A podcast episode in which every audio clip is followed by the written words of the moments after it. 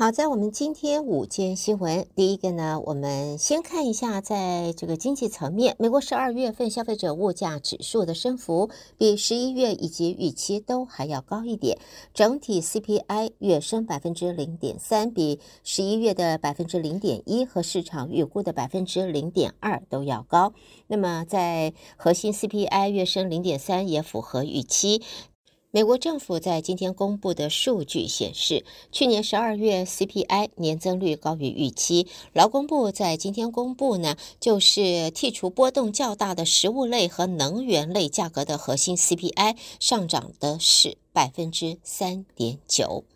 好，下边我们再看的就是其他方面的新闻。先看一下，这个是在总统拜登的儿子 Hunter 在昨天，他突然现身众议院的听证会，以此回应共和党指责他无视国会传票。调回避调查的指控，这个举动也惹怒了共和党的议员。众院两个委员会随后继续通过决议，要求全院表决是否要起诉 Hunter 藐视国会。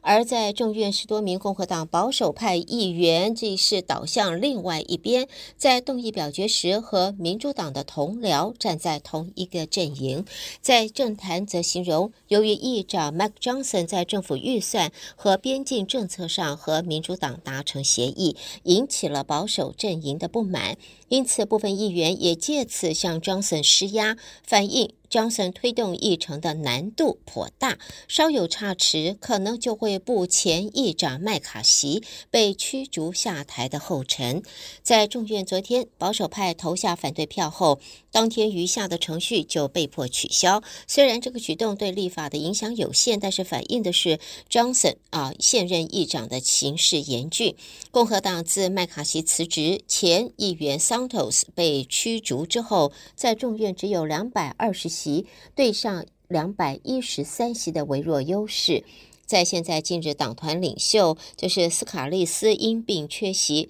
差距又进一步缩小，表决时最多只能够流失两票而已哦，否则在民主党全体反对下，法案就没有办法通过了。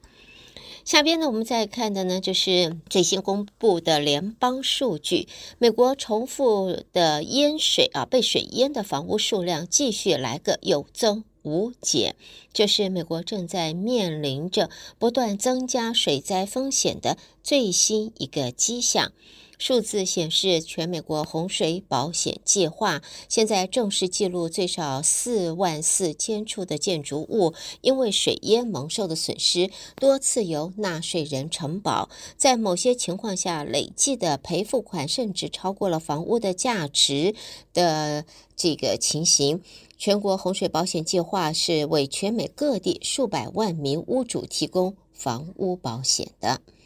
接着呢，我们看到天后方面啊，在全美国广泛地区遭受风暴的蹂躏，强风大雨导致在美国的东岸有数十万户停电，多处的河溪泛滥，道路和建筑物都被淹起来了，航空交通也陷入了混乱。在现在冬季风暴在包括了我们德州在内，还有阿拉巴马、佛罗里达、Georgia 跟 South Carolina，那么过去啊，刮起了二十五股。二十五股的龙卷风啊，那么，在现在呢，还要再提醒我们的听众朋友，在下个礼拜，其实从这个星期天啊，我们就要面临的是另外一级寒冻，非常超级寒冷、超级冻的天气，在礼拜天的晚上就到来。礼拜一、礼拜二，下个星期一二将是。我们的晚上的温度是低到华氏二十二度摄氏负五点六度啊，零下五点六度，也代表呢，就算白天的温度达到摄氏两度，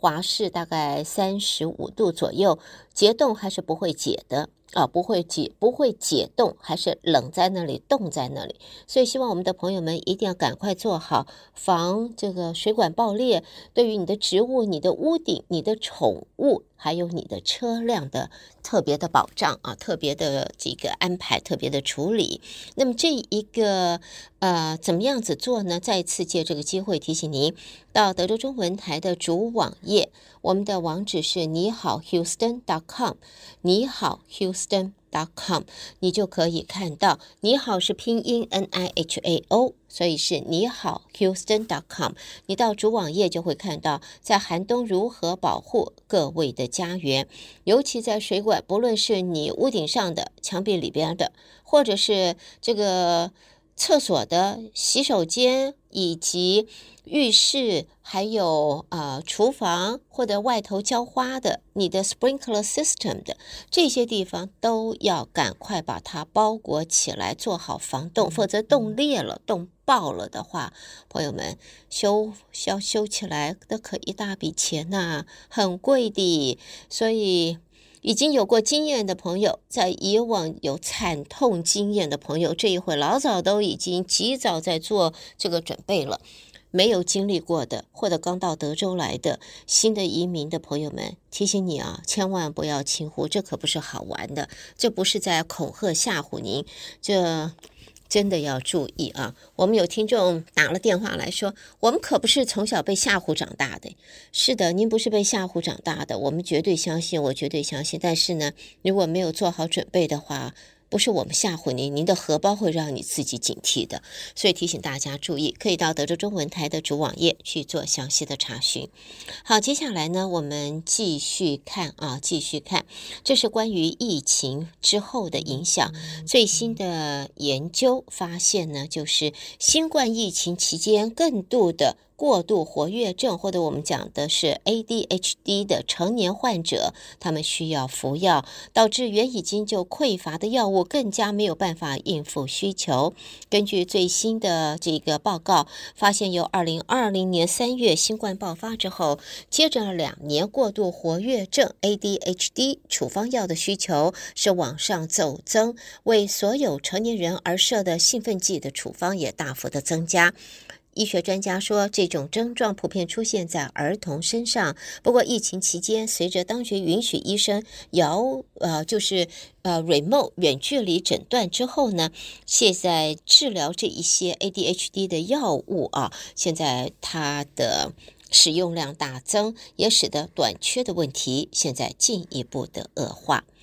好，接下来我们再看呢，在现在汽车租赁巨擘，这是赫尔兹公司计划把他们车队当中三分之一的电动车要卖了、出售了，回头燃爆燃油车。原因就是消费者对于这种电动车的需求并不如他们的预期。赫尔兹呢，在今天申报的文件当中指出，从上个月起开始出售电动车，在今年将会持续的进行这一项活动，预计总共将。会卖出两万辆的电动车。Hertz 他预期第四季非现金支出达二点四五亿元，原因就是净折旧费用会逐渐的增加。而他们也认为，消费者不爱电动车，还是喜欢燃油车，所以租车巨头 Hertz 回头拥抱燃油车了。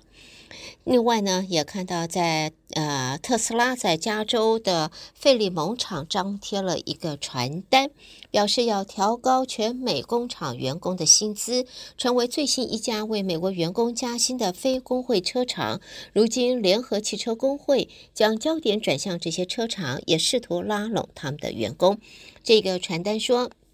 全美的生产助理、物料管理员、品管人员将会依照市场情况调整他们的加薪幅度，展开新的一年，但是并没有言明调薪的幅度。光是特斯拉加州费利蒙厂就雇佣了两万多名的呃这个工作人员。而在微软方面，现在微软的股价今天早盘上涨，带动市值一度达到二点八八八兆美金。这是一个好数字啊！那么现在已经超过了苹果的二点八八七兆美元，微软这一回夺回了全球市值王的宝座，也是二零二一年它第一次超过 Apple，超过苹果。好的，朋友们，这就是带给大家在今天我们的午间新闻。胡美健为朋友们编辑播报，也谢谢您的收听。啊，朋友们，短暂休息一会哦，欢迎您继续收听我们下边的节目。